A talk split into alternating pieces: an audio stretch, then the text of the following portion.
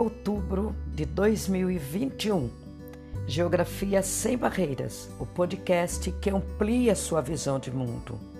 Hoje nós estaremos tratando com vocês no episódio 21, a parte 2 do tema água potável e saneamento, que hum, há uma necessidade de tratarmos dessa questão atualmente, mais do que nunca, é, a partir da, dos ODS.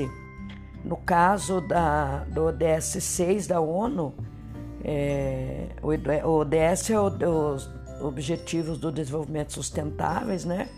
da Organização das Nações Unidas, é, que tem como é, função né, um trabalho aí bastante intenso com todos os países do planeta para tratar né, das 17, dos 17 objetivos é, que foram definidos né, em muitos encontros é, ambientais e muitos encontros é, em relação ao cuidado da vida no planeta é, que foram feitos aí ao longo do, dos últimos anos, é, inclusive alguns encontros feitos aqui no Brasil, né? Então, eu sou a professora Fátima Faria, né? E para quem está aí nos ouvindo pela primeira vez, né, nesse podcast, eu sou professora de Geografia. É, eu estou né, muito feliz aqui em poder compartilhar com vocês os meus conhecimentos geográficos né, e os temas que a geografia como ciência ela abraça, né? E também nos ajuda a entendermos tudo é, aquilo que nos faz sentido né? nesse momento é, e nesse mundo em que vivemos. É, sejam bem-vindas, sejam bem-vindos né? mais esse episódio do nosso podcast Geografia Sem Barreiras, ok? Então, pessoal, essa, esse tema de hoje, né?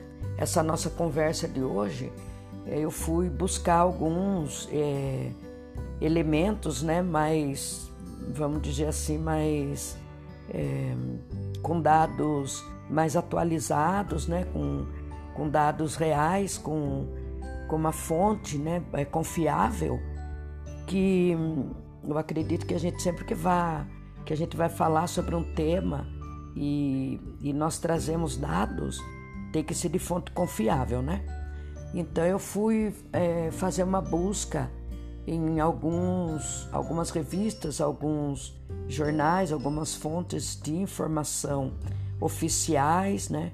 outras de empresas é, de comunicação idôneas, e entre elas eu encontrei um artigo bastante interessante para a gente poder debater aqui, que é da revista Piauí.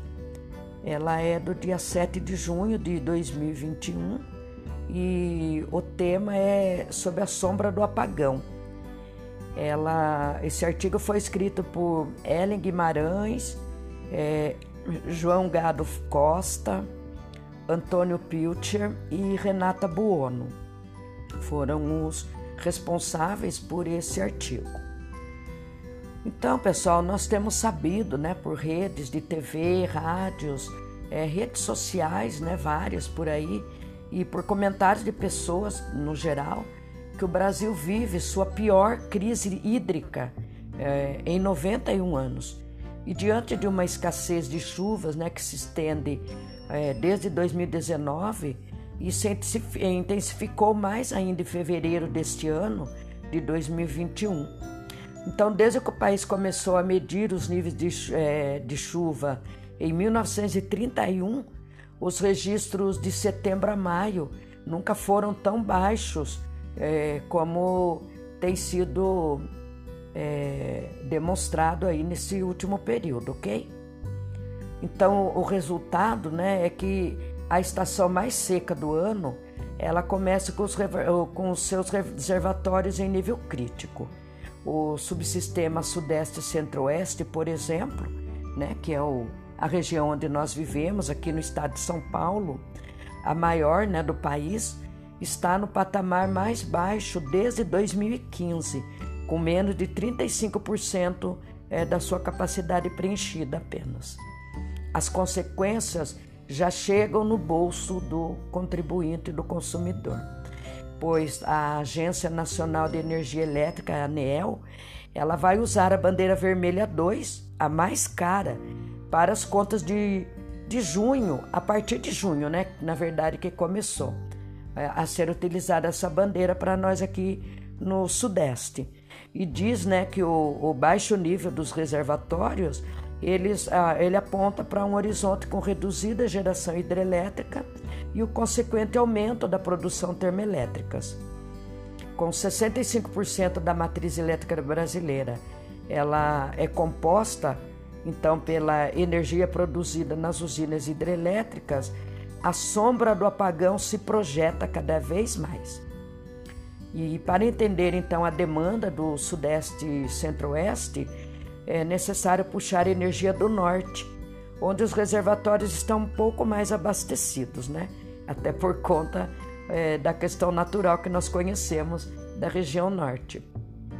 Uma falha nessa transmissão, é, segundo o atual ministro da, da, de Minas e Energia, é, Bento Albuquerque, é a causa do apagão em algumas áreas do país na virada do, dos meses, né? Então, tem alguns detalhes que eles colocam é, pra, aqui na, na revista Piauí para a gente perceber aqui é, é, como que isso se deu. Então, ele, ele segue é, na seguinte explicação. Então, na série histórica registrada desde o ano de 2000, os reservatórios do subsistema Sudeste e Centro-Oeste, ele tem um volume útil mediano de 64% lá no mês de maio. O abastecimento de maio de 2021, que foi de 32,1%, só foi maior que os volumes registrados em 2015 e 2001, é, 31,6% e 30,4%, respectivamente. Em 2020, um ano mais próximo do padrão histórico, teve volume de 54,6% no mês de maio daquele ano, por exemplo. É, ao fim de, de maio desse ano, o subsistema Sudeste Centro-Oeste operava com apenas 32,11% da sua capacidade para o abastecimento. O menor nível do país em toda a sua história nesses, nessas últimas nove décadas, ok? O norte tinha a melhor situação entre cinco regiões brasileiras. Os seus reservatórios estavam em 84,47% é, de toda a sua capacidade. Já o sistema do Nordeste, o segundo mais abastecido do Brasil, operava com 63,44% da sua capacidade, duas vezes o nível do Sudeste Centro-Oeste. Os reservatórios do Sul estavam em 57,46%, o equivalente a 1,8 vezes é, o nível registrado do subsistema Sudeste Centro-Oeste. Bom, em nota né, sobre isso, os, os dados consideram energia armazenada, que é o, o EAR, disponível em cada subsistema. Ela corresponde à energia que pode ser produzida pelo volume de água que é armazenado nos reservatórios. Logo, se não temos água suficiente nos reservatórios, teremos problema com a produção da energia nesses subsistemas, não é verdade? Em janeiro de 2020, o Brasil consumiu 35.635 gigawatts de energia elétrica, considerando um consumo similar para o mesmo mês deste ano e a determinação da bandeira tarifária vermelha 2, que encarece muito o custo da energia em todo o país, a conta de luz do Brasil ela pode subir então para 2 bilhões 700 milhões, né? É, a, partir da metade desse ano 2021 para cá em relação ao mesmo período do ano passado, né? Em maio, pessoal, o acumulado de chuva da bacia do Paraná foi de 27 milímetros. Isso equivale a pouco mais de um quarto da média climatológica histórica do período, que é de 98 milímetros. A situação fez o Sistema Nacional de Meteorologia emitir pela primeira vez na história, um alerta conjunto de emergência hídrica para a Bacia do Paraná, reiterado pela Agência Nacional das Águas, a ANA. E a bacia, ela abrange, além do estado homônimo, São Paulo, Minas Gerais, Mato Grosso do Sul e Goiás. A média é, climatológica, ela considera os valores mensais disponíveis nas duas séries climatológicas de referência, de 1931 a 1960 e de 1961 a 1990, onde foram mantidas né, é, essas séries pelo Instituto Nacional de Meteorologia, o INMET.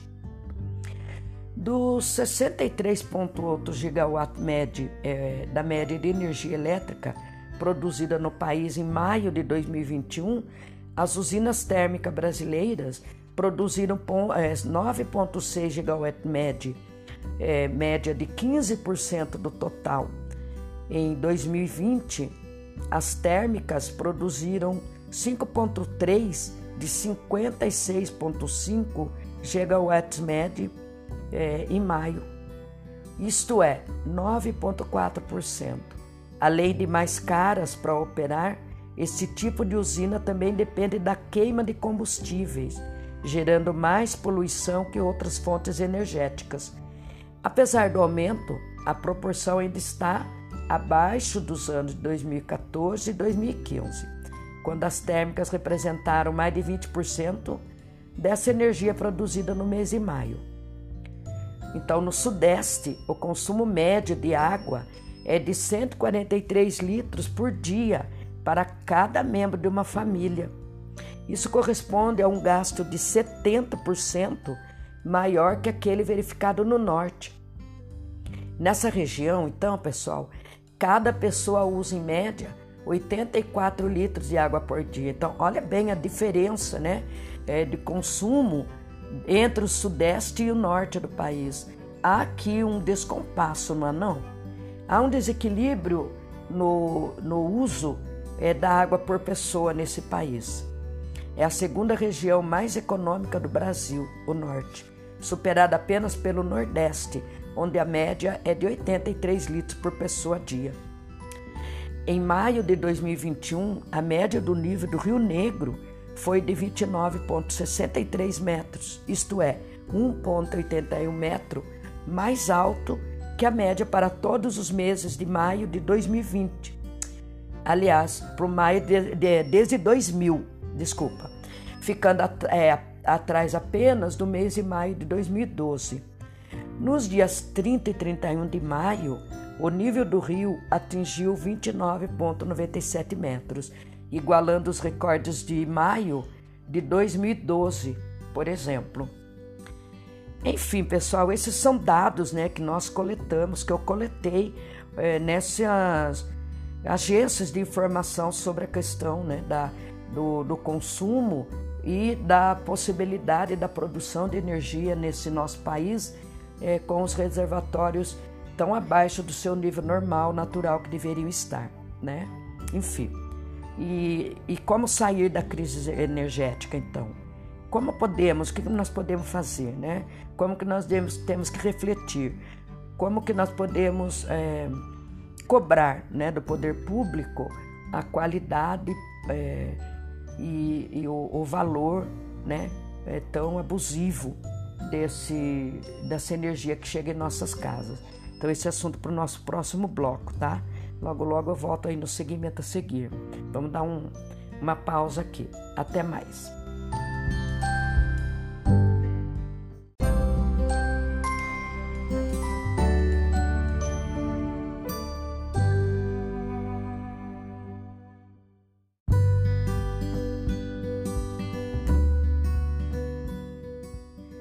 Bem, pessoal. Vamos voltar aqui no nosso, na nossa reflexão né, em relação à questão da água no mundo, né? Da água potável, da questão do saneamento básico que os países né, têm como, os governos em geral têm como obrigação é, ofertar ao seu povo a melhor qualidade possível né, dessa água para o consumo humano, é, o saneamento básico, né, com toda a sua estrutura, é, para melhor qualidade de vida e, e de saúde para todo o seu povo. Né? E nós não podemos deixar de falar a questão é, da água né, como um potencial é, de energia, né, para que a população também tenha é, na sua vida prática, no seu dia a dia, é, também né, esse bem é, que é de consumo geral. E tanto para a população, né, como para a indústria, como para a questão é, da agricultura, é, enfim, para os hospitais, é, para a energia, até para a segurança é, das pessoas nas ruas durante a noite. Então, de uma forma bem simples, né? Como que nós utilizamos essa água, a importância dela na nossa vida em todos os sentidos, ok? Enfim, como sairmos né, dessa crise, é, então não podemos deixar de articular né, a, a questão da água, do saneamento, é, com a questão da, da crise energética que nós vivemos nesse momento no país. Então, apesar de sermos um país tropical, né, já diz a música País Tropical do Gilberto Gil, né? Moro no país tropical abençoado por Deus. O potencial da energia solar, ele é pouco aproveitado no Brasil, na é verdade. O problema da crise energética é complexo e não tem uma, uma, uma solução fácil, né? Uma resolução tão imediata e fácil de ser resolvida, até porque é, a gente vem assim há muitos, né, muitos governos, há muito tempo, é, com essa problemática da questão da, das termoelétricas no Brasil. A curto prazo, o governo federal ele deve continuar acionando as termoelétricas e poderá, inclusive, importar eletricidade dos países vizinhos ao Brasil para evitar um apagão, ok? Medidas como reutilizar água sempre que possível, né? Reparar vazamentos no encanamento, reduzir o tempo de banho, né? A mãe vive aí falando para as crianças e jovens, né?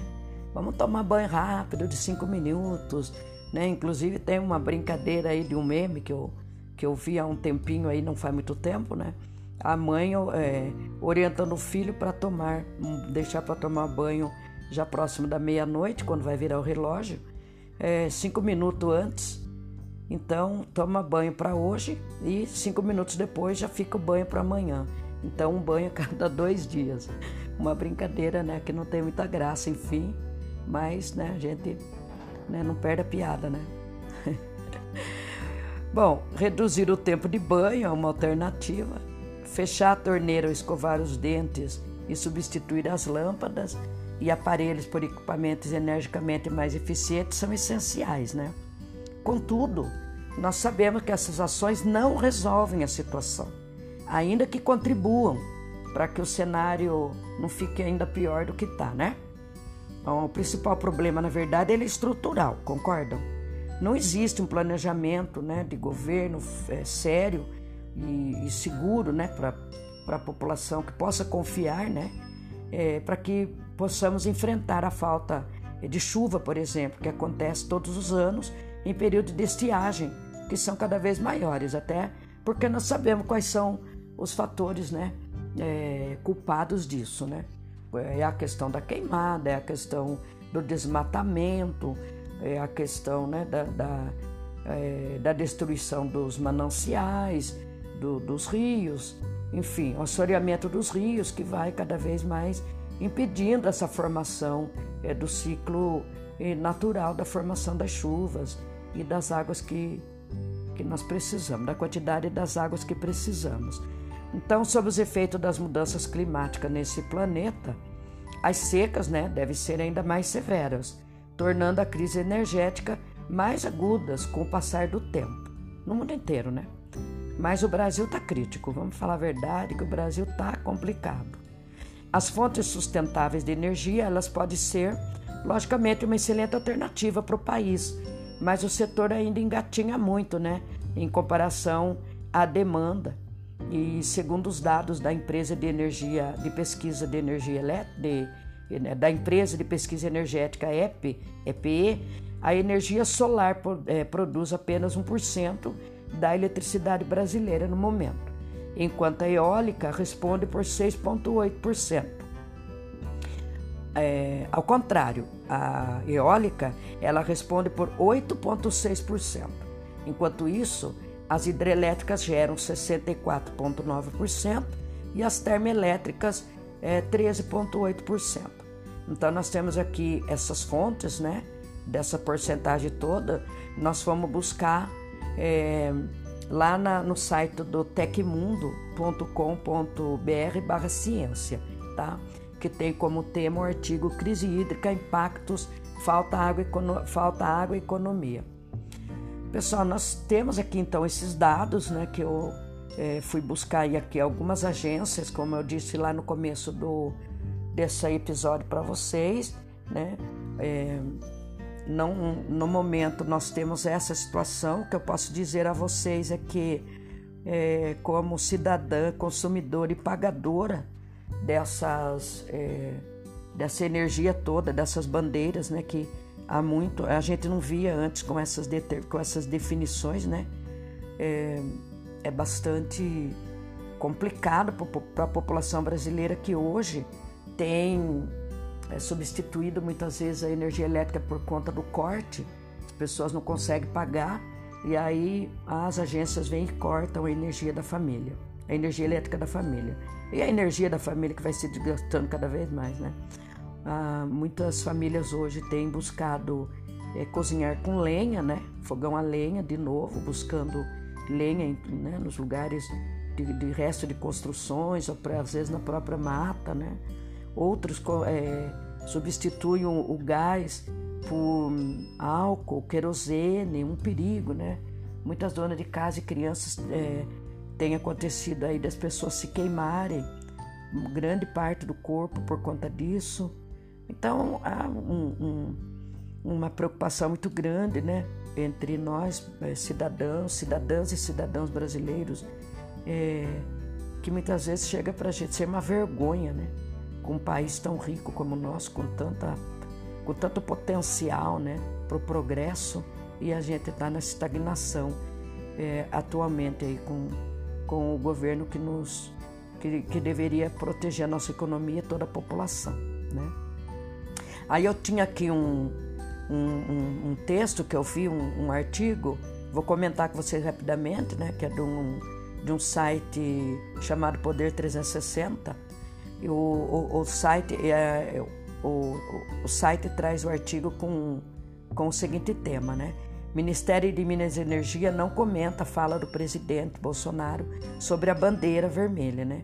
Porque no dia 15 de outubro é, de 2021, é, de acordo com a jornalista Rafaela Barros, o, o Ministério da Minas e Energia afirmou, né, que não vai, que não ia se manifestar em relação à fala do presidente, é, de que vai determinar que o ministro Bento Albuquerque muda a bandeira vermelha para uma bandeira normal. E aí, lá no determinado é, momento, onde o presidente estava fazendo uma declaração, né, é, durante um, um, evento aí no evangélico, numa determinada religião aí, ele falou que, ele disse da seguinte frase, né, Dói a gente autorizar ministro Bento, o ministro Bento a decretar a, a bandeira vermelha. Sabemos da dificuldade da energia elétrica. Vou pedir para ele pedir, vou pedir para ele. Pedir não. Vou determinar que ele volte à bandeira normal a partir do mês que vem, disse o presidente, né? E, e aí, na verdade, né, a decisão de mudar o valor da tarifa ou mesmo extingui-la não é do presidente da República, gente. Tá? Desde junho, cabe à CREG, Câmara de Regras Excepcionais para Gestão Hidroenergética, decidir sobre a bandeira tarifária, além de outras medidas relacionadas ao combate à escassez hídrica, principal causa da atual crise energética. A, a, a GREG ela é presidida, então, pelo ministro da Minas e Energia, atualmente, né, do, o, o Bento Albuquerque, e é composta por representantes de vários ministérios, como da Economia, Infraestrutura e Agricultura. Né? Então, nós temos aqui um, uma fala, né, é, um tanto quanto imposta, né, autoritária do, do presidente em relação a, a, a imposição da tarifa, da tarifa vermelha aí pro, pro ministro ou não, né? Enfim, é, nós temos essa, essa demanda, né, para nós brasileiros, para refletirmos sobre a questão da água, né, é, da água potável, do saneamento para nós e a crise energética que tem a ver com essa falta da, do cuidado com a água, né? E sobre a questão da água nós vamos tra trazendo aí nos próximos episódios conforme é, nós formos perceber e vendo a necessidade de discutirmos sobre esse bem tão importante para nós brasileiros, é, brasileiras e brasileiros, que não podemos é, deixar aí acabar esse nosso bem tão precioso, né, que é a água.